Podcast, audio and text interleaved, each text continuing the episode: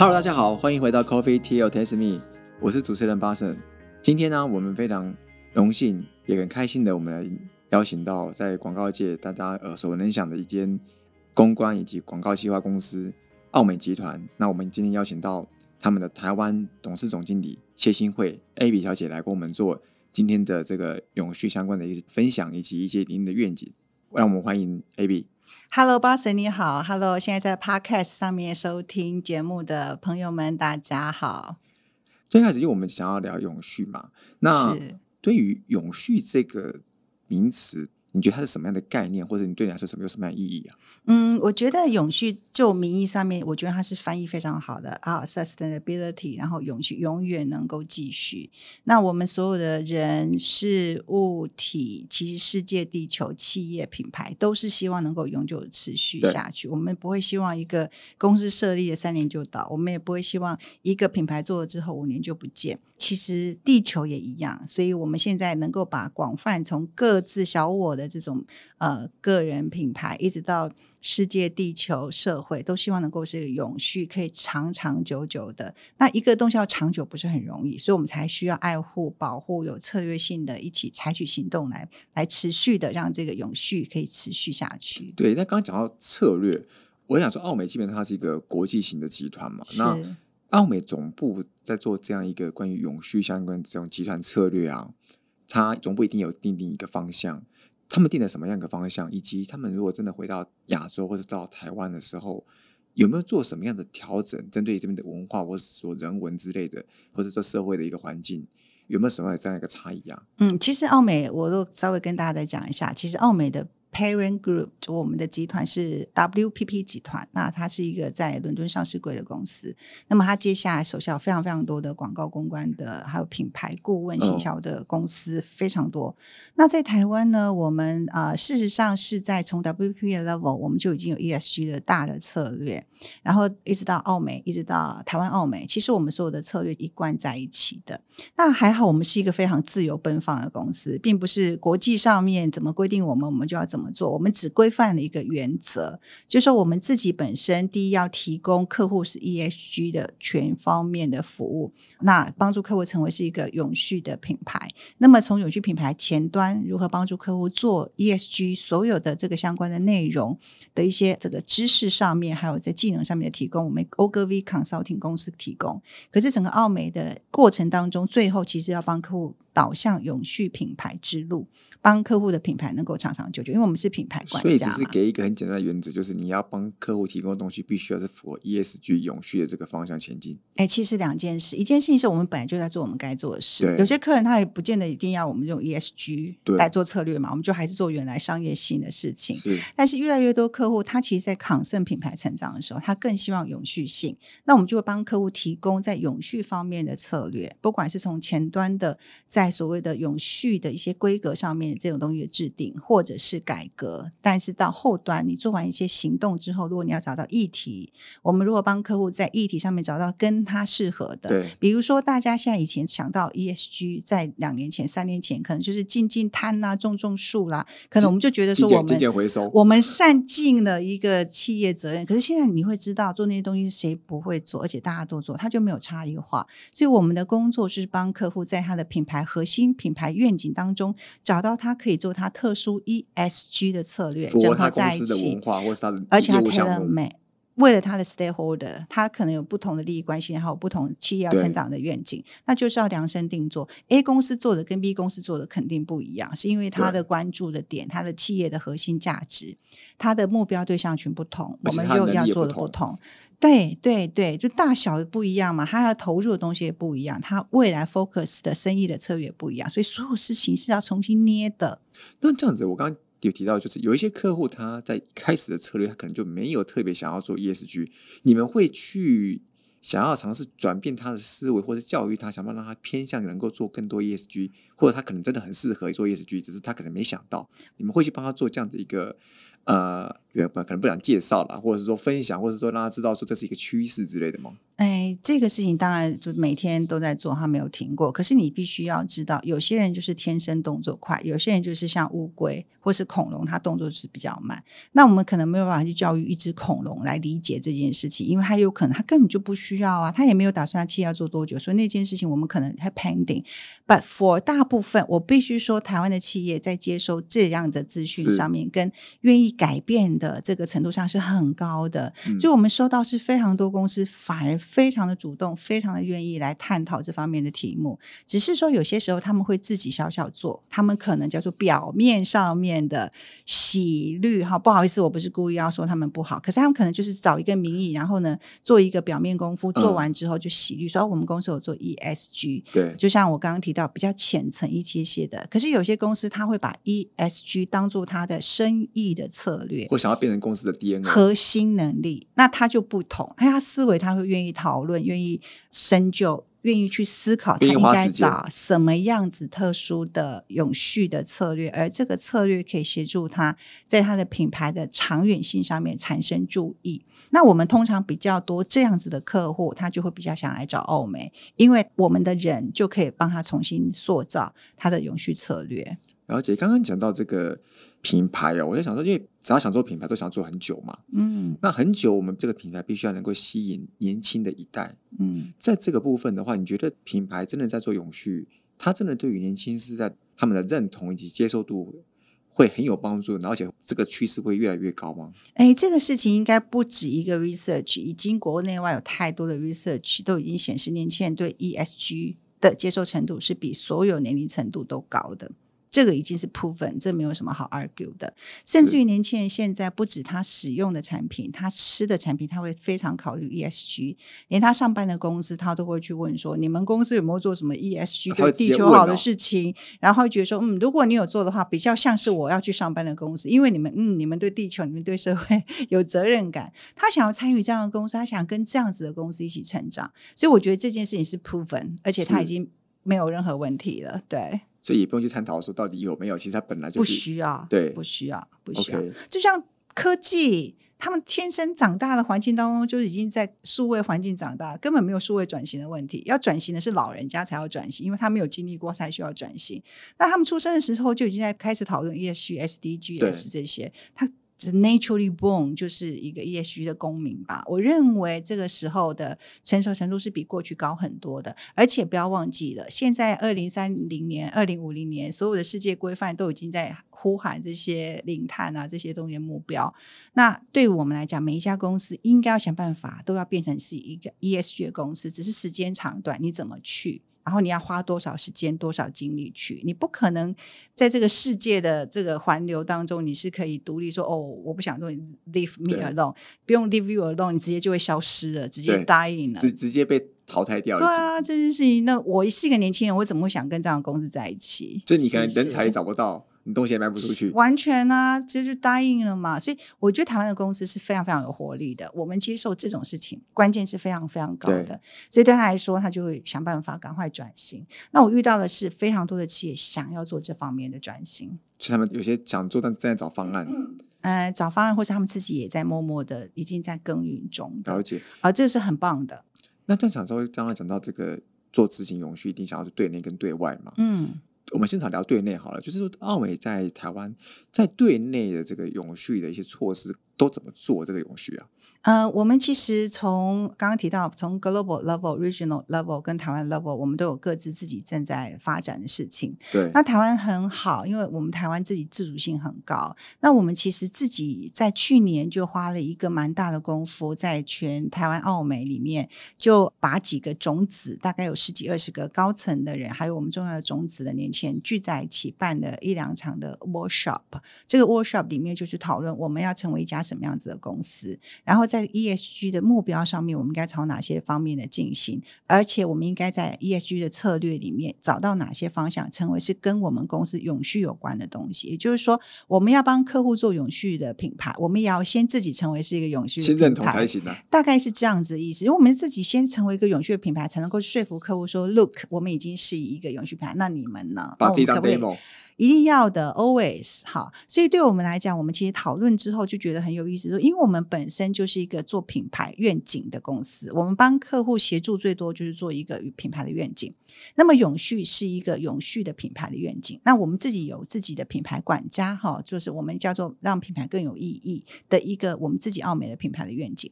那回到永续品牌上，我们在思考我们应该成为一个什么样子的一个品牌愿景？好，永续上，那我们本来就在帮客户建立影响力，品牌的影响力。那奥美的影响力是什么呢？奥美影响力就是希望我们能够成为一个 ESG 游戏的一个场域，让大家在当中发挥创意，因为创意是我们的核心的能力，是用创意来做一个游乐场的概念，然后这里面 come out 很多 ESG 有趣的 idea，然后 focus 在人。才永续上面，这是我们大概讨论出来，因为我们把几个 stakeholder 抓出来之后，发现人才、社会的这些影响者，还有我们自己内部的员工，会是我们最在意的一群人。我们想要从这个地方做第一步开始的一个计划。是，所以对内向目前来说，有没有什么比较好的一些例子可以来举例？说我们从 run 的这个计划之后，有没有什么案子是因为这样的一个 playground 的一个概念去？衍生出来的哦，我们现在很热闹啊！我们刚好就是太多太多东西呃，因为去年开始做嘛，好酝酿的时间差不多，有些事情也开始成型，可以跟我们的同事们做一些宣布了。那集团呢，透过策略长、策略团队的带领，哈，因为我们公司有一群非常厉害的策略伙伴，我们称为是奥美的脑部哈。那 ESG 由他们倡议，他们来这个 host 这整个 ESG 的 project 哈。那把大家抓在一起讨论出来结论之后，就产生了几个已经。会 roll out 的 plan 哈，包含第一个，我们刚刚提到人才很重要。那你知道我们人才有的时候人现在年轻同事、年轻朋友们很喜欢斜杠嘛，哈，就是办公室也坐不住，然后一天喜欢 remote 工作之类的哈。那我们因应这个这个形态，不应该说啊，年轻人我你们要改变，其实要改变的是我们，而不是年轻人。所以因应这样，我们就有几个 program 出来，比如说我们在内部以前假设你对 A 工作的这个程序工作的过程中，你不是觉得很开心，也许你就会。决定离开，那么我们现在把所有公司的这个 boundary 全部打开，就是如果你在 A 单位工作，其实不是很开心，或是你觉得你想要学习的技能 A 单位没有办法提供你，其实你是可以透过一个正常的管道申请，可能到 B 单位工作。也就是说，你在内部的转职是一个公开的，而且是透明的，而且是可以被讨论的事情。这个流动的，是可以流动的。以往我们可能哦，这个待一待不喜欢，我们就离开了嘛。哈，可是我们现在不给你选之类的。不好意思，或者说拍谁，就是说我明明心里面觉得哎那个工作不错，可是我老板会不会不高兴？我也不敢说。大家每个人都有这种心理的这个这个。澳美的主管会不高兴吗？我们会不会不高兴？我不敢讲啊。但是我们总是要创造一个环境，让大家安心嘛。最近不是有一本书叫《心理安全的力量》嘛？哈，就是让大家觉得讲这件事情是可以的，你不会觉得你需要偷偷摸摸的。对，而且你可以公开申请。那我们大家要有这个训练，不管是你今天工作的人，或是你的主管，你都要把你的雅量打开来嘛？是不是这样？但这个事情，如果你没有透过公司层面来做的话，永远都不会觉得我们是可以来讨论这个事。可是当它变成是一个 program 的时候，那我们就觉得公司。已经说了你可以，然后你现在就可以申请。再来就是，那我们自己的公司的部门的主管就要加把劲啊！如果你有客诉很多，或是你没有好好的带你的人，你的人就会离开啊。其实 s o m e 这也是一个很好的内部的竞争力嘛。所以我觉得这个是是对我们来讲是自己必须给自己打强心针的地方。另外一个部分是，也是因为要让我们的人才能够永续的留在澳门，所以我们采取一个这样子的一个政策，一个 program 来试望看看。另外一个政策是我们的创意部门哈，我们的龚大。中还有龚大中的这个团队，Jimmy 啊，阿伦。他们很喜欢常常因为创意工作，你知道我们广告公司或是品牌公司或公关公司跟一般公司最大不一样，就是我们的有一群宝贝叫做创意人员哈。如果策略是管左脑的，那我觉得创意就是管右脑的，所以他们喜欢 freestyle，然后在很多的自由的空间里面奔放，才能想出很多你想不到什么全联先生这种 idea 嘛哈，我们都很理解嘛哈。那我们要给他空间，那对他们来讲，他们也很珍惜这个机会。所以今年 launch 另外一个人才永续的计划，其实就是我们。创业的同事在。恒春找了一个很好的朋友经营的一个书局，刚好有民宿，那我们就跟他合作。我们先要让我们同事有机会可以申请去恒春，你要澳美恒春分部，听起来很厉害吧？可以去去那边工作，因为它是一个现在民宿，然后在民宿工作的场域啊，对啊，对啊，你可以讨论事情，就你可以每天看海做工作看。海工作之类的。哎，我们不在海边，那离海边很近。啊 对海边工作，可能那个那个也要顾安全之类的吧，哈。但我们这个那个场域的意义，主要是让大家说，因为年轻人喜欢 remote 工作嘛。第二件事情是，有些时候你换一个心情，换个环境，特别 COVID 多 COVID 三年之后，我们都很习惯可以线上工作，随时可以 con call 打起来就可以讲话，其实没有一定要坐在一起。啊、嗯那如果我们也用这个特质，让年轻的朋友们觉得有一个转换环境的空间可以上班，我觉得对于人才来讲，他们会觉得这是一个挺有趣的吸引力啦。我觉得可能是这样。对是，而且他们可以开放更多创意，去想看到大自然，也许对永续的这种概念可能会更多我的一些记我记得我们创意部门的概念上是你讲的很聪明，巴森你真的很厉害。他们希望能够跟当地的一些呃社群或是社区有一些互动看能不能透过奥美的创意，也协助地方的创生或是地方的一些 NGO 能够产生一些新的动能或 idea。商炮他们也在那边，因为书局红气球书局的老板也在那边经营很多很多年的，跟这个当地南部相关的这些好的文化活动嘛，所以他们应该也会 join 做一点点啊。好的 program 这样子，但因为这个事情正在进行中，我也希望改一天有个成果的时候，还可以再回来跟你说一下，哇，我们做了哪些厉害的事情，也不。一定其。实我觉得这点有点有点类似地方创生的专案的概念，是你们入主的那个地方，那个地方可能就被活化了。多重目的，多重目的，然后人才也觉得有成就感，可是当地也因为澳美的注入，他可以得到一些相关的协助。我觉得这个不是两全其美的方法吗？而这归功我们的创意伙伴他们思考的角度。是在另外一个方向，就刚聊，不要说对内嘛，那如果是对外的话，那我们有什么样一个具体的一些可能未来一些规划或愿景，是我们有些托管是在针对一些企业客户，然后希望他一起来 join 你们做的某些 program 或计划的吗？目前为止的话，我们帮就是用专业协助客户，我想这是客户需要我们最多的地方了哈。但另外一件事情是，我们的策略啊、策略长他们也在思考，就是我们本身就是一个做品牌的人嘛哈。那我们有些时候，我那个老板呢、就叶明贵先生，常会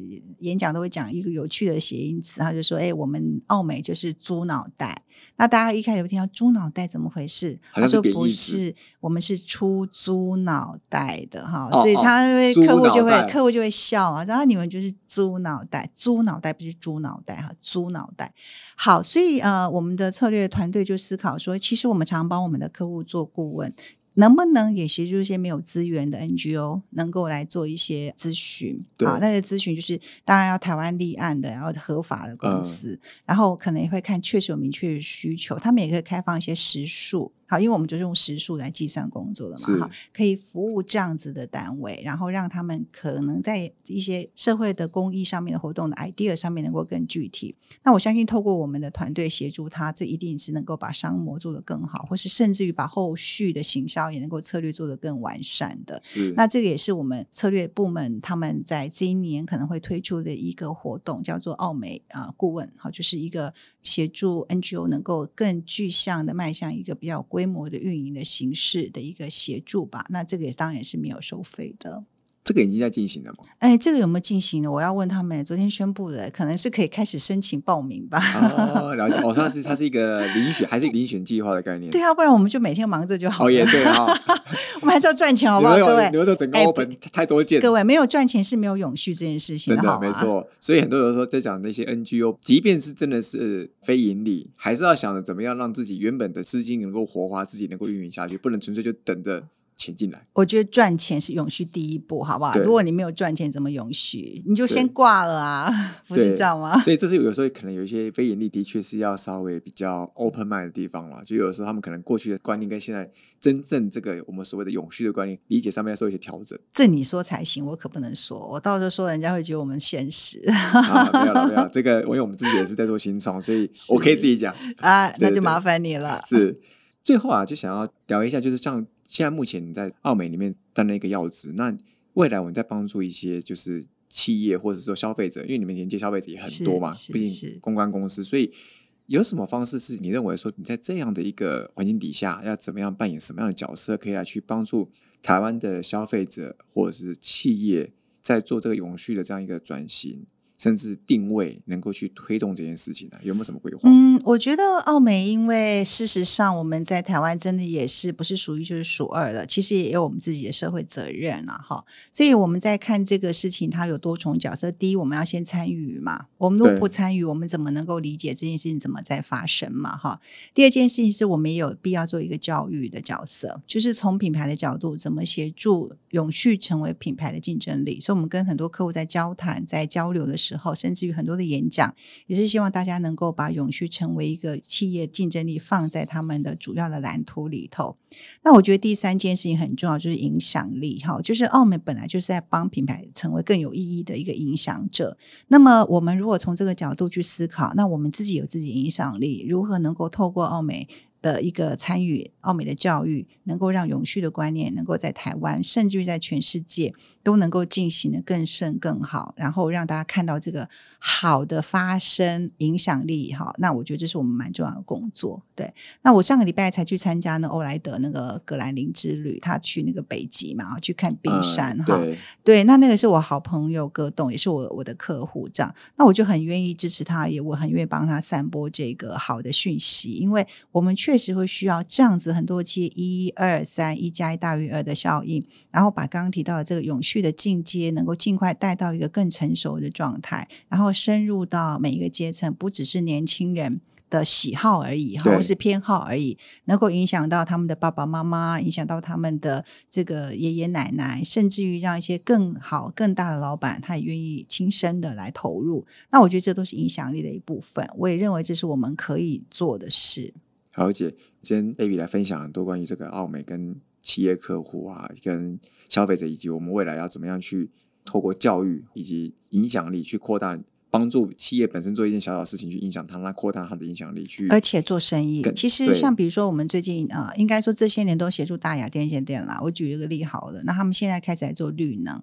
那么绿能它不是生意的问题，绿能是整个台湾的生计的维系重要的一个资源。对对对。那能源它一定要跟 ESG 是最相近的。所以为什么我们今天会谈到能源的这一块地方？那其实能源做好了，人们会知道用绿电是干净的。另外一个部分是，客户也会赚到该赚的钱，他也才能够壮大他自己，投入更多在 ESG 的这个投入上面。好，回到他自己的美丽家园基金会，能够花更多的钱协助台湾去做更好的一些呃环境的建制啊，或是能够协助更多的 NGO 能够完成他 ESG 的愿景，那不就是更好吗？对，所以我觉得这个例子蛮好，就是说 ESG 这件事情，它其实是一门生意，它并不是一个。